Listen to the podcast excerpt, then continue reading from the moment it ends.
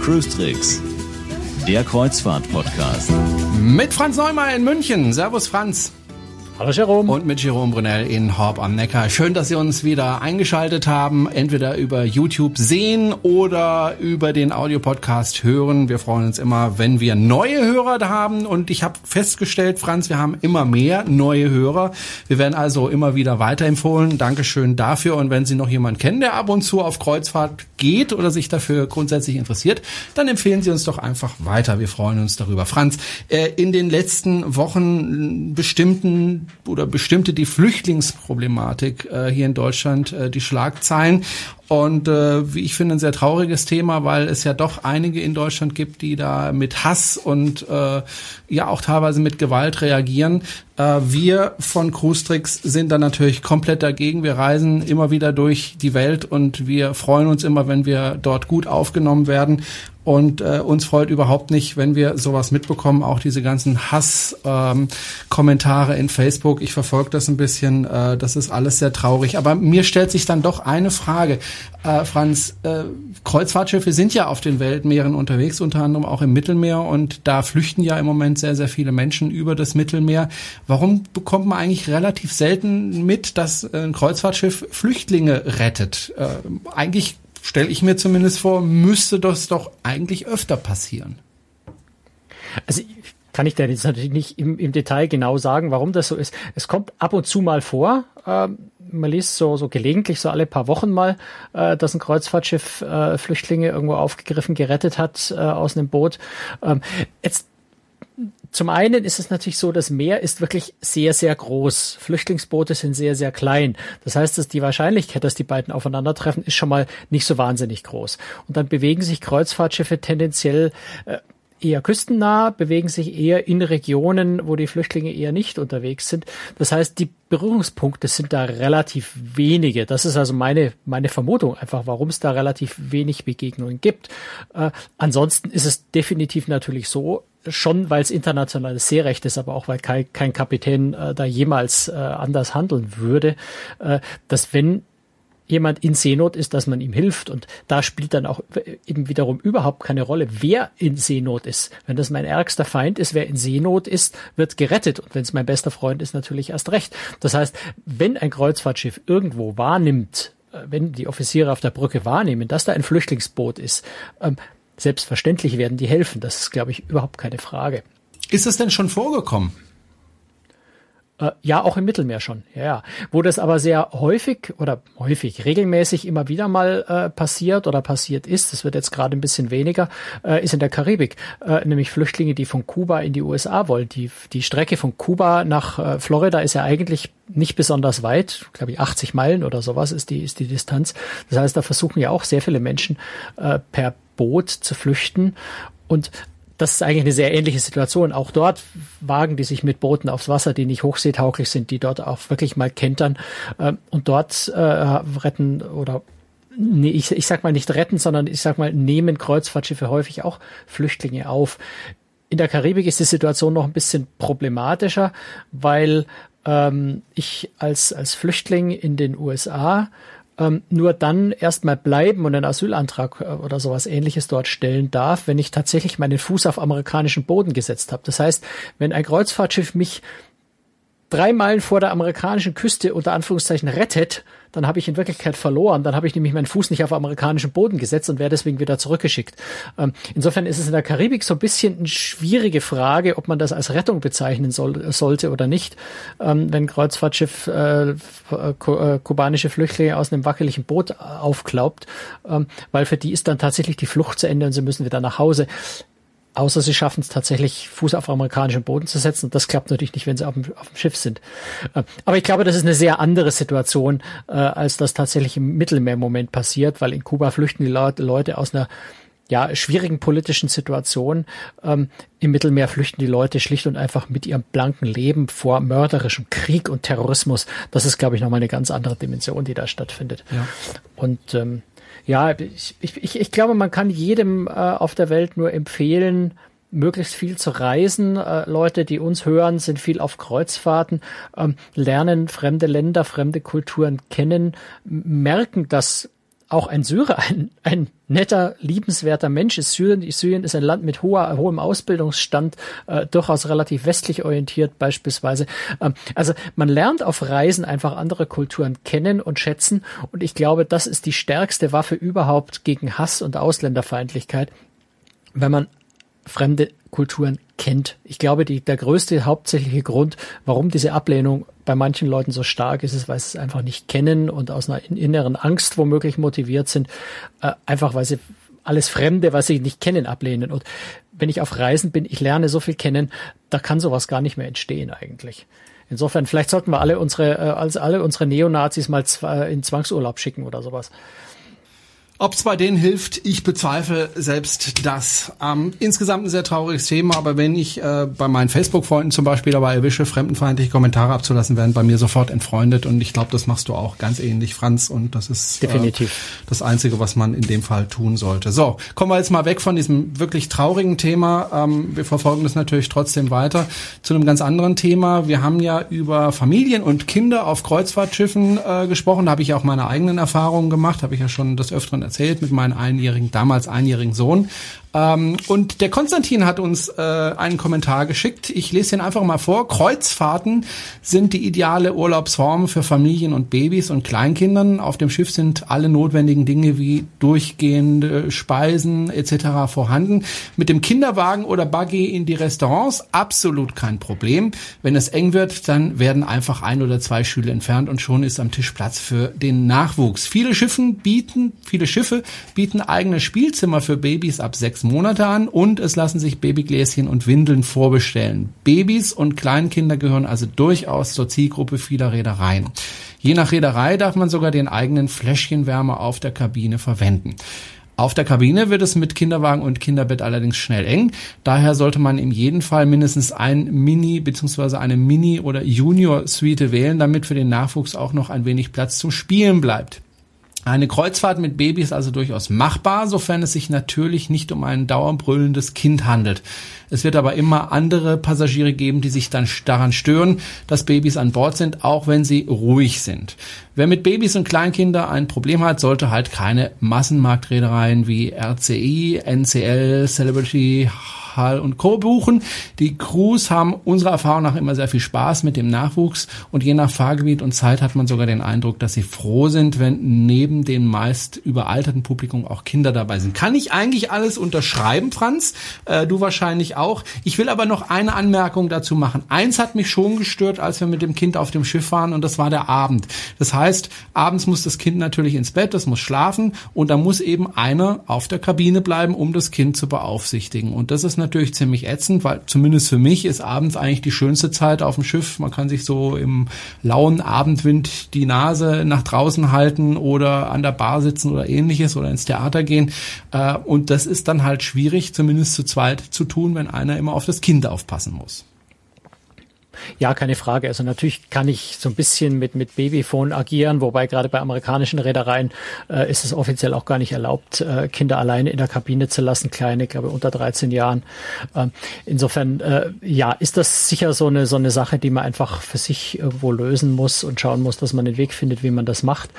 Ähm, ansonsten das, was man vielleicht noch ergänzen muss, weil, weil ich kenne jetzt Konstantin auch persönlich und sehr lange und sehr gut schon. Äh, ich weiß, er ist einfach sehr gut organisiert und das ist eine ganz wichtige Sache.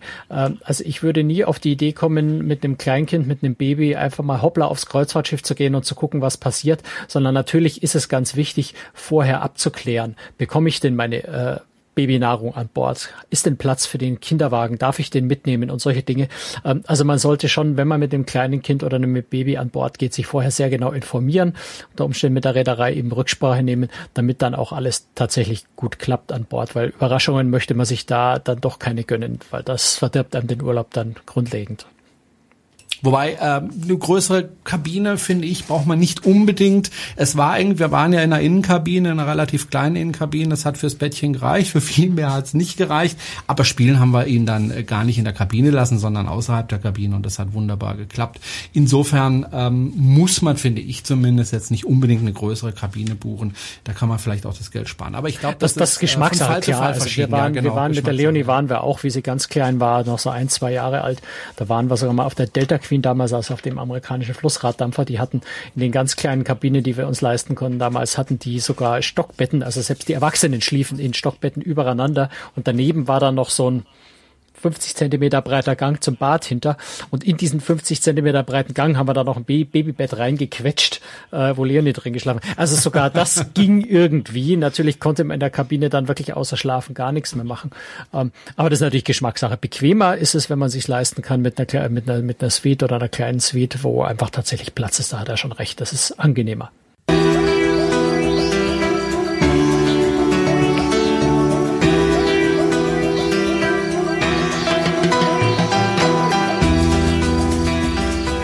So, Franz, kommen wir zum nächsten Thema und ich behaupte mal, Franz, das ist ein urdeutsches Thema, nämlich das Thema Sonnenliegen. Die gibt's ja nicht nur irgendwie an den Stränden, sondern natürlich auch auf Kreuzfahrtschiffen und da haben wir einen Themenvorschlag bekommen, ne, Franz?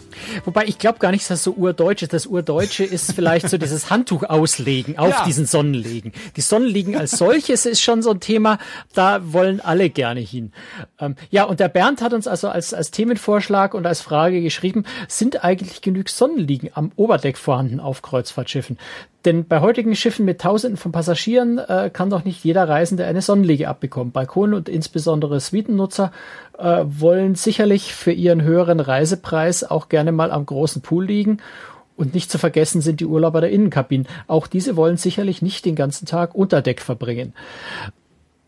Ja, ist natürlich eine spannende Frage und ähm, wie soll man sagen, es ist natürlich auch selbst auf kleineren, auch auf luxuriöseren Schiffen eigentlich nicht möglich, auf dem begrenzten Platz, die ein Kreuzfahrtschiff bietet, für jeden Passagier tatsächlich eine Sonnenliege jederzeit bereitzuhalten. Also erst recht nicht dann, wenn ich sage, ich möchte manchmal in der Sonne, manchmal im Schatten, dann halte ich pro Passagier möglichst noch zwei Liegen bereit oder dann möchte ich manchmal direkt am Pool und manchmal lieber auf dem erhöhten Sonnendeck, dann bräuchte ich schon vier pro Passagier, damit er jederzeit das findet, was er gerne hätte. Also man sieht schon, das ist ähm, jederzeit, was das äh, beim Thema Sonnenliegen dem Passagier absolut glücklich zu machen und ihm genau das zu liefern, was er braucht, ist eher schwierig. Dann, wenn alle Passagiere gleichzeitig eine Sonnenliege wollen.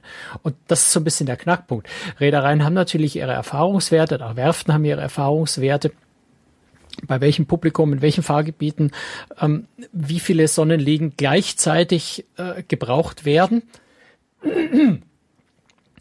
und äh, machen das so einen Kompromiss, ja. Also ist die, die Fläche reicht nicht aus, um für jeden tatsächlich eins zu eins eine Liege zu haben, aber es ist durchaus zu schaffen, dass man eben so viele Liegen hat, dass normalerweise jemand, der eine Sonnenliege sucht, auch eine findet, eben weil nicht alle Leute gleichzeitig gehen.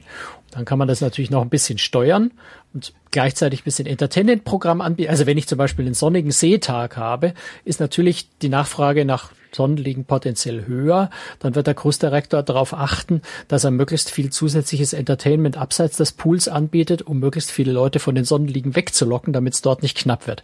Das Entertainment macht er natürlich nicht nur deswegen, aber es ist durchaus einer der Gründe, warum dann äh, mehr Entertainment angeboten wird, um die Leute besser am Schiff zu verteilen. Jetzt habe ich mal gerade nachgedacht ähm, und überlegt, ähm, wie oft ich eine Sonnenliege auf einem Kreuzfahrtschiff selber genutzt habe. Und ich bin äh, gekommen auf eine Zahl von null.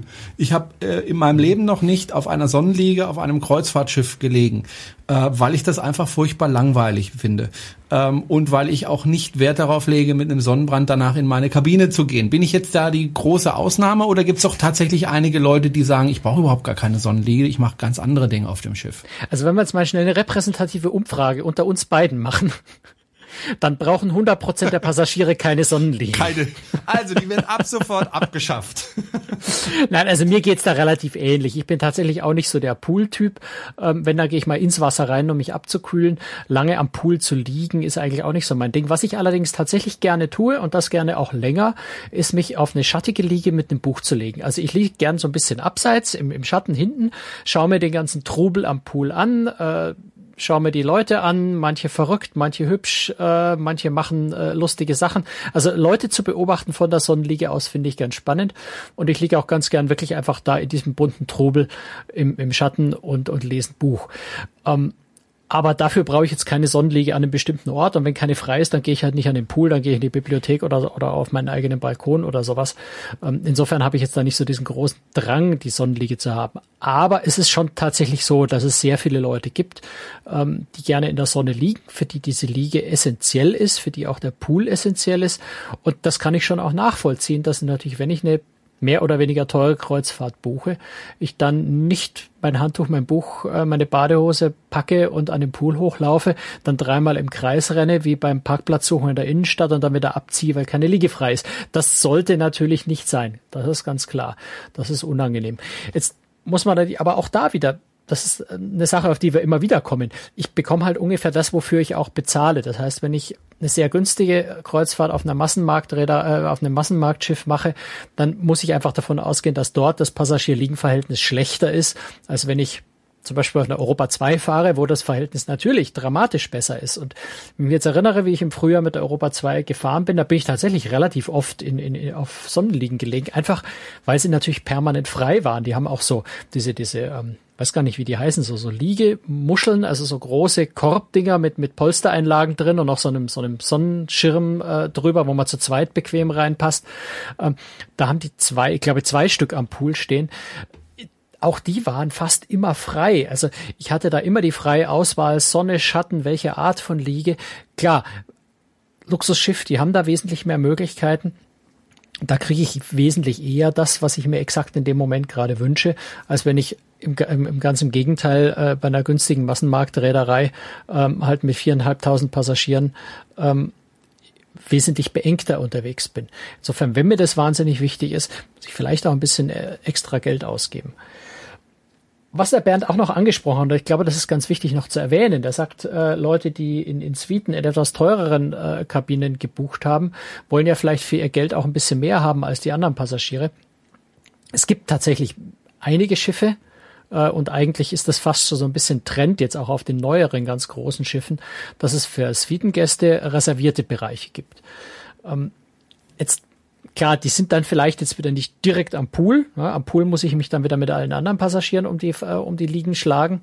Ähm, aber es gibt äh, entweder separat abgetrennte Bereiche, die nur für die Suitengäste reserviert sind, teilweise sogar eigene Sonnendecks, die ausschließlich für, für bestimmte Gästekategorien äh, reserviert sind. Also die Reedereien versuchen natürlich da schon für ihre höher zahlenden Kunden äh, mehr zu tun und, und äh, das Ganze komfortabler zu halten. Also es ist am Ende doch immer irgendwo die Frage, wie viel ich halt bezahlt habe. Hm. Also, wie gesagt, ich bin selten auf dem Pooldeck und wenn dann tatsächlich nur, um kurz ins Wasser zu springen, um mich abzukühlen, so wie du das ja auch gesagt hast. Ich gehe gerne ans Heck des Schiffes und setze mich da in einen, in einen schönen Sessel und lese ein Buch und gucke eben nach hinten raus. Das finde ich eigentlich äh, so für mich das Angenehme. Wir wissen das äh, mit dem Liegen reservieren. Du hast es ja vorhin schon ein bisschen angesprochen. Äh, Passagiere legen ja gern Handtücher äh, auf die, auf die äh, Stühle und verschwinden dann erstmal wieder für die nächsten drei Stunden. Äh, darf ich dann eigentlich mein, meine Hand nehmen nehmen und dann diesen, dieses Handtuch da wegmachen oder was sollte ich da tun, äh, wenn mich das ärgert? Also prinzipiell kannst du dich auch äh, selber äh, selber zur Tat schreiten. Ich würde jetzt persönlich eher zu einem zu einem ähm, Poolsteward gehen, die ja da in, in der Regel äh, rumgeistern und dafür auch so ein bisschen zuständig sind äh, und und ihn einfach fragen, sagen, die Liege ist nach meiner Beobachtung seit zwei Stunden hier belegt und keiner ist da. Ähm, ob er mich da unterstützen kann, dann wird er von sich aus wahrscheinlich die Liege leer räumen und mir den Platz frei machen. Ähm, aber generell könnte ich es natürlich auch selber machen. Blöd ist halt dann nur, wenn so ein zwei Meter 180 Kilo Schrank kommt und sagt, was machst du auf meiner Liege? Ja, ähm, insofern weiß ich nicht genau, ob ich die Konfrontation riskieren würde. Ähm, man muss halt einfach sagen, es ist äußerst unfair, liegen zu reservieren, schon mal für 20 Minuten. Wenn ich mal schnell am Pool liege und, und kurz auf die Toilette muss, möchte ich nicht, dass wenn ich zurückkomme, meine Liege weg ist, das ist schon klar. Ähm, aber in der Früh um fünf aufstehen, Handtücher ausbreiten, dann erstmal gemütlich bis elf äh, frühstücken, dann noch in äh, irgendeine Veranstaltung gehen oder am Nachmittag um drei dann irgendwann mal bei der Liege auftauchen, die ich den ganzen Tag blockiert habe, ist nicht so die feine Art, weil, wie ich vorhin gesagt habe, es ist natürlich ein, eine Kompromissrechnung, die die Reederei macht. Die sagt, es sind nicht alle Leute gleichzeitig am Pool, deswegen brauche ich für 5000 Leute, brauche ich 2000 liegen. behaupte ich jetzt einfach mal. Äh, wenn jetzt nur leider 1500 Leute in der Früh liegen belegen, ohne sie zu brauchen, dann bleiben nur noch 500 Leute übrig und dann geht die ganze Kalkulation nicht mehr auf. Na, das heißt, wenn die Leute die Liegen nur dann benutzen, wenn sie sie auch wirklich brauchen und die Rest der Zeit frei machen, dann ist in der Regel für alle Leute liegen da mit Ausnahmesituationen. Ähm, wenn ausreichend Leute ständig liegen belegen, dann geht die ganze Rechnung nicht mehr auf. Insofern finde ich, darf man da auch relativ radikal, ähm, wenn die Liege wirklich lange belegt ist und ganz offensichtlich nicht benutzt wird, äh, auch einfach freiräumen. Ich würde jetzt, die, ich würde jetzt das Buch nicht direkt ins Wasser werfen, sondern vorsichtig nebendran legen oder sowas oder oder als Pfund oder als Fundstück an der Rezeption abgeben oder sowas. Ähm, aber ich denke schon, man hat da das Recht, dass man sich dann einfach selbst bedient. Machen die Reedereien denn auch von sich aus äh, liegen frei? Ähm, ja, unterschiedlich. Also die Politik ist da ein bisschen unterschiedlich. Meistens gilt so eine halbe Stunde unbe unbenutzte Liege, dann wird freigeräumt. Aber das hängt natürlich auch davon ab, wie beschäftigt die Barkellner sind, wie beschäftigt die Poolstewards sind. Ähm, und von Reederei zu Reederei ist die Politik da auch ein bisschen unterschiedlich. Manche sind da restriktiver und räumen, räumen wirklich nach einer halben Stunde ab. Ähm, andere lassen es einfach so lange durchgehen, wie kein, kein, kein Mangel anliegen ist. Also das ist unterschiedlich. Da, da kann man schwer irgendwas Vielleicht sollte man einfach Vielleicht sollte man einfach so Parkuhren einführen, ja? Du zahlst einfach für die Liege, neben jeder Liege ist so eine Parkuhr und du musst dann Euro pro Stunde reinwerfen. Vielleicht äh, ist das Problem dann gelöst. Ja, der Trick, den manche Reedereien ja probieren, ist, dass sie natürlich für das Handtuch Gebühren verlangen. Und wenn du die, äh, das Handtuch nicht zurückbringst, äh, kriegst du die Gebühr nicht oder diese, diese Leihgebühr von 20 Dollar oder sowas nicht zurück. Äh, sprich, wenn du dein Handtuch zu lange da liegen lässt, gehst du das Risiko ein, dass irgendjemand dieses Handtuch mitnimmt oder, oder der, der Poolsteward das einsammelt und dann kriegst du dein Pfand nicht zurück. Aber am Ende will keine Reederei sich wegen 20 Dollar mit seinem mit seinen Kunden äh, heftig streiten und insofern funktioniert das auch nicht so richtig. Ne? Also da muss man einfach auf die auf die Fairness der Leute hoffen ähm, und hoffen, dass es irgendwie gut geht.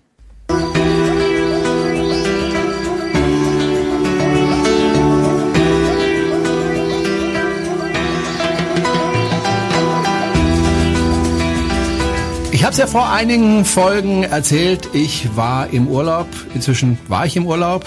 Damals war ich noch nicht. Jetzt war ich in China, äh, vier Wochen lang in China unterwegs. Und äh, ja, Franz, es war ziemlich warm. Ja, das war ja zu erwarten, oder? Wenn man im Sommer dahin fährt. Mm. Ja, es ist nicht so mein Ding, weil was viele gar nicht wissen, also ich war in Peking und ich war eine Woche auf Hainan, auf so eine tropische Insel, äh, so in der Nähe der Philippinen so ein bisschen, ähm, in Sanya. Und äh, selbst Peking liegt ja auf Höhe von Süditalien und ist ein kontinentales Klima. Das heißt im Sommer sehr heiß, im Winter sehr kalt und äh, ja, wir hatten meistens über 30 Grad. Und das dann bei einer Luftqualität, die dann doch eher, zumindest am Anfang, ziemlich bescheiden war. Man muss nämlich sagen, äh, man kann inzwischen über so Apps gucken, wie ist denn gerade die Luftqualität in Peking. Und so ab einem Wert von 50, frag mir jetzt bitte nicht 50 was, aber ab einem Wert von 50 äh, wird es wirklich gefährlich. Also äh, ist Alarm sozusagen angesagt. Wir hatten Werte in den ersten zwei Wochen oder ersten Woche ähm, von 180. Au. Und äh, das spürst du dann schon in der Lunge. Äh, das ist schon äußerst unangenehm. Äh, als wir dann wieder von Sanya zurückgekommen sind, hatten wir dann Werte, die wesentlich besser waren, äh, so nämlich um die 20, 30, 40, also durchaus Werte, wie wir sie zum Beispiel in Stuttgart haben. Ähm, das lag schlicht und ergreifend deswegen, weil äh, die chinesische Regierung ja am 3. September gefeiert hat mit einer großen Parade und zwar das 70-jährige Bestehen oder so der kommunistischen Partei und die wollten da auch das Ganze mit Fernsehen übertragen, beziehungsweise haben das dann auch mit Fernsehen übertragen. Und es ist halt ziemlich blöd, wenn das dann irgendwie alles im Nebel verschwindet. Und ähm, ich habe Peking wirklich aus einer ganz anderen Sicht kennengelernt, weil es gibt so einen Hügel direkt oberhalb der verbotenen Stadt, da gibt es auch so eine Pagode, da kann man hinwandern. Und von dort hat man einen herrlichen Ausblick auf Peking. Und bisher war es immer so, wenn ich da oben war, äh, ich habe die verbotene Stadt gerade noch so gesehen im Nebel und danach nichts mehr. Und diesmal habe ich eine völlig neue Stadt gesehen, weil ich wirklich bis zum Horizont, ich habe gesehen, oh, da sind ja Berge da hinten, habe ich ja noch nie gesehen. Ich meine, ich wusste, dass da Berge sind, aber ich habe sie nie gesehen, ja und so weiter. Also man hatte plötzlich eine wunderbare Sicht, weil einfach die Luft endlich mal klar war. Das war sehr erholsam. Wie gesagt, ich war dann auch auf Hainan. Ähm, das ist so eine tropische Insel, die sehr beliebt ist bei Chinesen. Es ist so das Hawaii für die Chinesen. Wird ja auch von Kreuzfahrtschiffen ähm, immer wieder angelaufen. Wird auch ab und zu von Kreuzfahrtschiffen äh, angelaufen. Als ich dort war, habe ich jetzt keins leider mitbekommen, das dort gerade gewesen wäre, aber es ist sicher ein lohnendes Ziel. Und ähm, gut, ich bin es jetzt nicht so gewöhnt. Ich war bisher auch nie so der große Hotelurlauber. Wir hatten äh, zwei verschiedene Hotels, weil die chinesischen Freunde, mit denen wir dort waren, haben das so organisiert, dass es möglichst günstig war. Also ich habe ungefähr 60 Euro pro Nacht und Hotelzimmer bezahlt, das wirklich extrem äh, wenig war. Und äh, das erste Hotel, das war, also ich kam mir ganz ernsthaft, also ich kam mir wirklich schon ein bisschen vor wie im Paradies. Die hatten einen eigenen großen Park mit Palmen, mit einem Bach, der da durchfloss, mit einem riesengroßen, wunderschönen Pool, mit, mit Wasserspeiern am Rand und nachts beleuchtet und natürlich das Wasser total warm und also es war wirklich wie im Paradies. Und das Lustige war aber eigentlich, als ich in dieses Hotelzimmer kam, dachte ich mir die ganze Zeit, ja Gott, ich kenne das irgendwoher, woher kenne ich?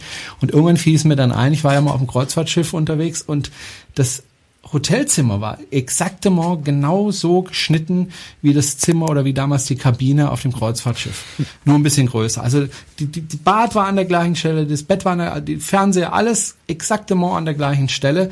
Äh, und auch die Möbel waren sehr, sehr ähnlich. Also ich kam mir wirklich vor wie auf einem Kreuzfahrtschiff sozusagen im Hotelzimmer. Wir sind dann in ein anderes Hotelzimmer dann umgezogen, etwas näher am Meer, beziehungsweise direkt am Meer, äh, was auch sehr, sehr schön war. Also ich habe das sehr genossen, auch wenn es mir gerade auch auf Sanya ist es halt äh, ja tropisch, äh, sehr schwül, heiß. Äh, das ist nicht unbedingt mein Klima. Aber wenn man so im Pool liegen kann den ganzen Tag und das Wasser schön warm ist, äh, auch wenn es gar nicht gewärmt werden muss, es ist einfach warm, äh, dann ist das auch nicht schlecht. Mhm. Hast du eigentlich von dieser von dieser gewaltigen Explosion in dem Hafen was mitbekommen? Oder ist das? Ja, wir haben es natürlich, ja, ja, ich habe es übers Internet äh, verfolgt. Internet ist ja auch so ein Problem in China. Äh, ich habe mir da eine VPN-Verbindung aufgebaut, so dass ich also zum Beispiel auch äh, tatsächlich deutsches Fernsehen äh, dort gucken konnte und auch deutsche Nachrichten sehen konnte, aber auch die Chinesen selber, also in Peking, haben das durchaus mitbekommen. Äh, natürlich muss man sagen, die bekommen das über das staatliche Fernsehen mit und ähm, da bekommt man halt nun mal nicht alles gesagt. Äh, aber die Chinesen haben das durchaus mitbekommen. Ich habe es halt über äh, chinesisches Fernsehen auch teilweise mitbekommen und eben über Gespräche mit anderen Chinesen, ähm, wobei die da so eine relativ fatalistische Einstellung haben, die sagen, ja, das ist halt so in der Diktatur, da passiert halt eben sowas, weil halt niemand so wirklich wirklich richtig kontrolliert. Ähm, und es gab ja wenig später nochmal eine Explosion. Ähm, ja, ich habe es mitbekommen. Das war ja und ich kenne auch die Stadt. Ich war auch schon in dieser Stadt. Also es ist eine Stadt, die mir durchaus bekannt ist. Die ist nicht allzu weit von Peking entfernt. So mit dem Zug, glaube ich, so eine Stunde oder anderthalb. Mit dem Schnellzug kann man da hinfahren. Und ist auch ein Kreuzfahrthafen ähm, dort. Ich kannte die Stadt. Ein Kreuzfahrthafen auch. Also die, der, der, der, ah, okay, der ist wohl, der ist wohl nicht, ja. betroffen gewesen von der Explosion, aber ist, mhm. ziemlich in der Nähe. Also insofern. Äh, ich hatte gehofft, dass du da vielleicht. Gut, da gab es halt Giftstoffe, ja. Nee, habe ich, das habe ich nicht mitbekommen. Nee, aber ähm, es war halt immer die Frage, was ist da an Giftstoffen in die Luft äh, gekommen und so. Und da gab es eben keine verlässlichen Informationen. Gott sei Dank habe ich mir gesagt, ist es weit, relativ weit entfernt von mir gewesen, so ungefähr, ich glaube 140, 150 Kilometer. Ja, jetzt, jetzt bist du ja der China, also du eigentlich schon immer der China-Experte. Du bist ja, äh, glaube ich, haben wir auch schon darüber gesprochen, mit einer Chinesin verheiratet. Äh, warst jetzt aber auch wirklich einen ganzen Monat in dem Land. Und äh, ganz aktuell haben wir ja äh, ein, ein, ein News-Thema, nämlich MSC äh, hat bekannt gegeben, dass sie in den chinesischen Markt mit einsteigen wollen. Die schicken die MSC Lyrica ab Mai 2016 stationieren sie das Schiff in Shanghai. Ähm, auch mit der Idee, mit der Option, mittelfristig auch eins von diesen ganz großen äh, Neubauten, äh, vielleicht 2017, 2018 irgendwann äh, in China zu stationieren. Ähm, und ähm, ich, ich habe ein ausführliches Interview mit dem, mit dem CEO von äh, MSC Großes mit äh, Gianni Onorato geführt, dass das auf der Website bei großtricks.de auch nachzulesen ist. Ähm, einen Kommentar oder eine Frage, die ich da sofort von Lesern bekommen habe, ist, MSC will das Schiff ausschließlich am chinesischen oder asiatischen Markt anbieten, will also diese Reisen nicht an Europäer oder Amerikaner verkaufen. Und die Frage war sofort, warum eigentlich? Warum will eine Reederei uns Europäern die China-Kreuzfahrten vorenthalten auf einer Reederei, die wir ja eigentlich aus Europa kennen? Ähm, warum ist das so? Und äh, meine Vermute oder meine erste Antwort war, na gut, die, der kulturelle Unterschied ist einfach wirklich so groß, dass man die beiden besser vielleicht nicht auf ein Schiff zusammenbringt. Wie ist denn das aus, aus deiner Erfahrung? Du kennst ja quasi beide Seiten. Würdest du sagen, das macht tatsächlich Sinn, äh, Europäer und Chinesen auf ein Schiff zu tun oder eher nicht? Also auf der einen Seite sage ich mir ganz ehrlich, ich fände es gar nicht schlecht, wenn Europäer und Chinesen auf ein Schiff kämen, weil man sich dann einfach besser kennenlernt, fremde Kulturen kennenlernt. Äh, klar. Auf der anderen Seite ist es natürlich so, dass die chinesische Kultur, also der Umgang der Menschen miteinander und so weiter, sich doch sehr deutlich unterscheidet äh, von den Europäern oder Amerikanern. Ähm, das geht beim Essen los und Essen ist ja gerade auf dem Kreuzfahrtschiff äh, sehr, sehr wichtig. Also wenn ich ähm, mit der Verwandtschaft essen gehe, dann sieht das völlig anders aus, als äh, wenn ich äh, mit Deutschen essen gehe, weil ähm, die Essenskultur einfach eine andere ist. Und ich rede jetzt gar nicht mal so davon, ja, äh, was wir essen, sondern auch wie. Äh, wenn du in ein deutsches Restaurant gehst, dann bestellst du dir, was weiß ich, ein Schnitzel mit Pommes und Salat und dann hast du irgendwann einen Teller vor der Nase, so eine halbe Stunde später und dann isst du das. Äh, in China ist das anders. Da gehst du mit der Familie an ein, in ein Restaurant und dann äh, wird bestellt und zwar 10, 15 verschiedene Gerichte, die werden in die Mitte gestellt und dann isst du mal von hier, mal von da. Also eine ganz andere Art zu essen. Auch das, was sie essen, ist natürlich unterschiedlich. Wobei ich glaube, die Europäer, also ich zumindest äh, und die Amerikaner haben, glaube ich, gar nicht so große Probleme, chinesisches Essen, also echtes chinesisches Essen zu essen, äh, weil es einfach sehr, sehr lecker ist.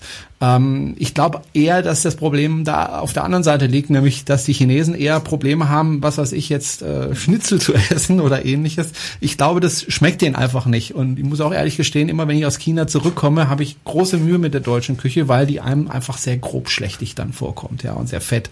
Äh, in China wird einfach viel feiner gekocht, meine Erfahrung. Das andere, was äh, meiner Ansicht nach äh, auch unterschiedlich ist, ist die Bespaßung äh, auf den Schiffen. Wir haben es ja vor kurzem auch in einer Folge gehabt, äh, Unterhaltungsprogramm und so weiter. Ich war ja mal auf dem Kreuzfahrtschiff äh, unterwegs, auf dem, auf dem Yangtze, habe ich ja schon des Öfteren erzählt. Und ähm, da war ich der einzige äh, Nicht-Chinese auf dem ganzen Schiff. War ein relativ großes Kreuzfahrtschiff und da war am Abend nichts los. Da war einfach nichts los. Äh, die hatten ein Sonnendeck und da war eigentlich auch ein Grill drauf. Und ich habe eigentlich gehofft, naja, abends packen die dann den Grill aus und fangen da an, irgendwelche Sachen zu grillen. Und man sitzt dann draußen, das ist schön warm. Und man äh, sitzt da gemütlich auf dem Sonnendeck nachts und lässt da die Landschaft an sich vorbei und isst dann leckeres Fleisch dazu. Es war einfach nichts los. Die Bar, es gab auch eine Bar, da gab's eine halbe Stunde, dreiviertel Stunde Unterhaltungsprogramm mit Tänzen von irgendwelchen Chinesen. Ähm, nach einer halben, dreiviertel Stunde war das vorbei und dann sind die alle auf ihre Kabine gegangen und dann war es tot. Also da war ich der Einzige, der an der Bar saß. Ja. Mutterseelen alleine. Die hatten überhaupt gar kein Interesse an der Bar, sondern sind in ihre Kabinen gegangen, haben sich dort getroffen, haben dort miteinander noch irgendwelche Sachen verspeist oder äh, Karten gespielt. Äh, das heißt, das ganze Leben fand dann eben in den Kabinen statt. Äh, deswegen bin ich auch sehr gespannt, äh, wenn da die Kreuzfahrtschiffe nur mit Chinesen besetzt werden, wie das dann da tatsächlich aussieht auf den amerikanischen oder italienischen Schiffen, ob die dann haben sie ein Unterhaltungsprogramm anbieten und wenn ja, wie wird das angenommen? Da bin ich ehrlich gesagt sehr gespannt und ich bin auch sehr gespannt, was sie da für eine Küche anbieten. Denn äh, wie gesagt, Chinesen äh, mögen gern chinesische Küche und äh, das andere interessiert sie nicht so ja. wirklich. Wie ist denn das sprachlich? Also äh, sind äh, MSC hat angekündigt, sie werden 30 Prozent der Crew, also alle, die die äh, Kundenkontakt haben, die werden Mandarin sprechen an Bord. Haben Chinesen große Fremdsprachenkenntnisse oder muss man davon ausgehen, dass da einfach wirklich Chinesisch das ein und alles alles ist und mit Englisch oder anderen Sprachen äh, wahrscheinlich auch wenig zu bewegen und schon deswegen wahrscheinlich die Kommunikation natürlich auch sehr schwierig wäre zwischen Europäern und Chinesen. Hm. Also die ähm, älteren Chinesen können Chinesisch und das war's, die meisten. Ähm, die Mittelschicht und die vor allem die jungen Chinesen äh, lernen Englisch. Also äh, wenn ich irgendwo junge Chinesen sehe, weiß ich, die können Englisch, dann kann ich mich mit denen unterhalten. So ist es auch in der Verwandtschaft meiner Frau. Also die Jüngeren, die können alle Englisch, die Älteren können es alle nicht. Und älter meine ich 40 aufwärts. Ja, die haben dann eher Probleme mit mit Englisch. Ähm, insofern, ja, auch das wird äh, interessant ähm, weil die eben keine Fremdsprachen können, die Älteren. Und äh, ich sage jetzt mal, wobei man natürlich sagen muss, äh, die Leute oder die Chinesen, die auf die Kreuzfahrtschiffe gehen, und ich kenne äh, aus der Verwandtschaft meiner Frau ähm, einige Chinesen, erstaunlicherweise, die schon eine Kreuzfahrt gemacht haben. Ähm, die können Englisch. Also ich sag mal, die Gebildeten, und da gibt's inzwischen sehr viele davon, äh, die können durchaus auch Englisch. Hm. Und wie ist das, ähm, was Urlaub angeht? Also ich meine, um auf eine Kreuzfahrt zu gehen, brauche ich ja auch, muss ich von der Arbeit weg, ich brauche Urlaub. Äh, soweit ich weiß, hat man in China ja noch weniger Urlaub als die Amerikaner, irgendwie so ein paar Tage im Jahr. Äh, wie funktioniert denn das? Also MSC hat da ja auch schon gesagt, unsere Reisen werden schon deswegen für Europäer im Wesentlichen unattraktiv sein, weil es meistens sehr kurze Reisen, so drei, vier Nächte Reisen, bieten zwar auch ein paar längere an, aber das Gros der Reisen wird sehr kurz sein. Du hast recht, das ist ein Problem. Also ich weiß jetzt nicht genau, wie viel äh, Tage Chinesen im Jahr ähm, Urlaub haben, aber das ist in der Tat ein Problem, das ich immer dann feststelle, weil ich kenne ja, wie gesagt, viele Chinesen, also gerade aus der Verwandtschaft meiner Frau, die lade ich ja auch immer nach Deutschland. Und sage, komm, komm doch mal nach Deutschland. Die sind halt alle berufstätig und die sagen, ja, wir würden ja gerne kommen, wir hätten auch das Geld dazu, aber wir haben halt nicht so lange Urlaub, dass sich das lohnen würde. Ja, äh, was sie machen können ist, äh, was wir auch machen können in Deutschland, ist äh, Urlaub, unbezahlten Urlaub zu nehmen. Das bietet aber auch nicht jede Firma an, denke ich mal. Äh, es ist in der Tat ein Problem. Die haben wenig, sehr wenig Urlaub. Ähm, also frei verfügbare Urlaubstage. Sie haben natürlich äh, bestimmte Feste, so wie wir Weihnachten, haben die ja auch ihr Frühlingsfest und so weiter, wo sie dann auch frei haben. Aber da haben dann halt alle Chinesen frei und äh, das ist dann halt auch wieder ein Problem. Insofern ähm, verstehe ich, dass die Reedereien kurze Reisen anbieten, weil die Chinesen, wie gesagt, relativ wenig Urlaub haben. Es gibt natürlich auch Chinesen, die sehr reich sind äh, und die selbstständig sind. Es gibt auch viele Selbstständige in China, die haben natürlich dann mehr oder weniger die Zeit. Ja, ist spannend. Also ich, äh, der, der chinesische Markt boomt ja wie verrückt in der Kreuzfahrt. Alle Reedereien schicken dort Schiffe hin. Äh, Gerade jetzt, wenn man das Beispiel von MSC wieder nimmt, sie haben sich ja auch sehr, sehr kurzfristig entschieden, äh, die, die Lyrika dahin zu schicken. Eigentlich wollten sie das erst später tun. Ähm, also im Moment wird gerade unglaublich viel Schiffe nach China geworfen, um wirklich auf diesem Markt Fuß zu passen, fassen. Und der, der CEO, der Gianni Honorato, hat mir auch gesagt, äh, das sei so ein, deswegen ein faszinierender Markt, weil dort das Angebot die Nachfrage steuert. Also jedes Schiff, das ich dorthin bringe, ist automatisch irgendwie voll, weil einfach viel mehr theoretische Nachfrage ist als Angebot da ist. Und immer wenn mehr Angebot kommt, ähm, wird das sofort mit Nachfrage gefüllt. Und das kann ich mir natürlich, kann ich natürlich nachvollziehen, dass Reedereien das da in, in Goldgräberstimmung sind äh, und sagen, davon wollen wir so schnell wie möglich, so viel wie möglich mitnehmen. Ähm, finde ich, finde ich sehr spannend und bin ganz, ganz neugierig, wie sich das weiterentwickeln wird wir haben halt auch eine Schicht in China mittlerweile, die relativ groß ist, die viel Geld verdient haben und äh, das Geld auf dem Konto haben und äh, jetzt auch mal davon profitieren möchten. Und wir reden ja von einem Volk, das 1,3 Milliarden Menschen beinhaltet. Und äh, natürlich kann nicht jeder sich dort eine, eine Kreuzfahrt leisten, ist auch klar. Aber es gibt dort inzwischen eine breite Mittelschicht, die eben auch sagt, ich möchte was von der Welt sehen. Und da bietet sich natürlich ein Kreuzfahrtschiff an, weil wenn du nicht viel Zeit hast, dann ist natürlich ein Kreuzfahrtschiff eine tolle Möglichkeit, möglichst viel in möglichst kurzer Zeit, möglichst bequem zu sehen. Ja, das ist einfach die ideal, eigentlich die ideale Reiseform für den Chinesen. Und ich war sehr erstaunt, weil wir haben in der Familie darüber gesprochen, dass ich eben diesen Kreuzfahrt-Podcast mache. Man hat halt erzählt, was man so macht in den letzten, äh, ist ja immerhin vier Jahre her, dass ich in China war. Es war jetzt das vierte Mal, dass ich dort war. Ähm, und äh, ich habe dann erzählt, ja, ich mache da was zum Thema Kreuzfahrt. Ja, ich war auch auf einer, ja, ich war auch auf einer Kreuzfahrt und äh, es waren erstaunlich viele, die also schon mal eine Kreuzfahrt gemacht haben ähm, und die dann auch sehr angetan waren davon. Aber ich habe sie natürlich gefragt, wer hat's euch gefallen? Ne? Und ähm, ich denke, ja, der der Markt dort explodiert und ähm, ich denke, der ist auch noch längst nicht gesättigt. Äh, bisschen so wie Deutschland vor ein paar Jahren, als noch nicht jeder auf ein Kreuzfahrtschiff gefahren ist. Inzwischen sind wir ja bei zwei Millionen Übernachtungen, ja. glaube ich. Ne? Ja, das heißt, äh, gehe davon aus, dass wir dann äh, sicher auch in Europa äh, auf, auf äh, Kreuzfahrten außerhalb von China wahrscheinlich auch immer mehr äh, Chinesen einfach als Passagiere haben werden. Und ähm, ja, vielleicht schließen wir da unseren Kreis unseres Podcasts heute wieder zum Anfang. Ähm, und, und haben da ein bisschen mehr Völkerverständigung und lernen auch solche Kulturen tatsächlich kennen, wenn wir im, im Mittelmeer, im Nordland, in der Karibik auf Kreuzfahrt sind und haben Kontakt da einfach auch dann zu immer mehr Chinesen in Zukunft wahrscheinlich. Finde ich gut. Würde mich freuen, weil es ist ein interessantes Land, es ist interessant. Ich kann es übrigens nur empfehlen. Also wenn Sie sich überlegen, mal nach China zu reisen und sich sagen, ja, ich kann aber kein Chinesisch und hm, hm, hm, hm machen Sie einfach, weil also gerade in den großen Städten kommen Sie mit Englisch gut zurecht. Äh, gerade auch zum Beispiel das öffentliche Verkehrssystem, gerade in Peking, aber ich, soweit ich mich erinnere, auch in Shanghai, äh, sind mittlerweile so gut. Äh, die bauen da, also die haben in den letzten zehn Jahren in Peking eine U-Bahn aufgebaut. Da hätten wir in Deutschland ungefähr 40 Jahre dafür gebraucht. Ähm, als ich vor vier Jahren das letzte Mal in Peking war, musste ich immer noch ein Stück mit dem Bus fahren, was ziemlich ätzend ist. Also Busfahren in Peking macht keinen Spaß. Äh, inzwischen gibt's jetzt eine U-Bahn-Station direkt da, wo ich immer wohne, äh, die U-Bahn-Linie 7. Die ist komplett neu gebaut worden innerhalb kürzester Zeit. Es gibt inzwischen, ich glaube, 10, 15 U-Bahn-Linien allein in Peking und da fährt wirklich alle fünf Minuten eine U-Bahn.